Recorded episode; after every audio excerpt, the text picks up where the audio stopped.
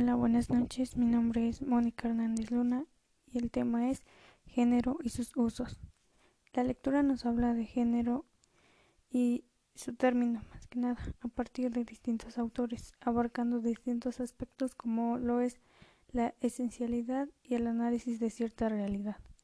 Todo esto enfocado a los distintos aspectos y ámbitos de la vida como lo es la economía, la sociedad, educación, historia lo científico y lo político.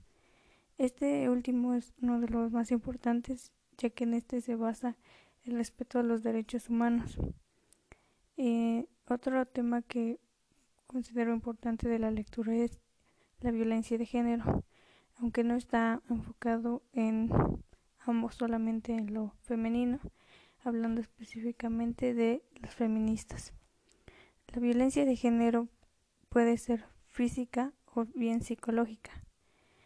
Abarca distintos ámbitos como nos los marca que es la religión.